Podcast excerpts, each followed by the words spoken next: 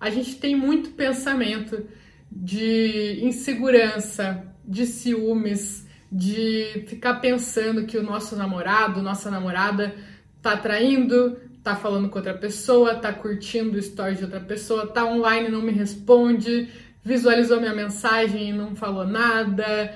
Enfim, tanta coisa que passa na nossa cabeça. E aí, quando brota um negocinho, a gente começa a fazer uma ligação e fazer outra e fazer outra. E quando a gente vê, a gente está inundado daqueles pensamentos ruins e vai piorando e vai piorando.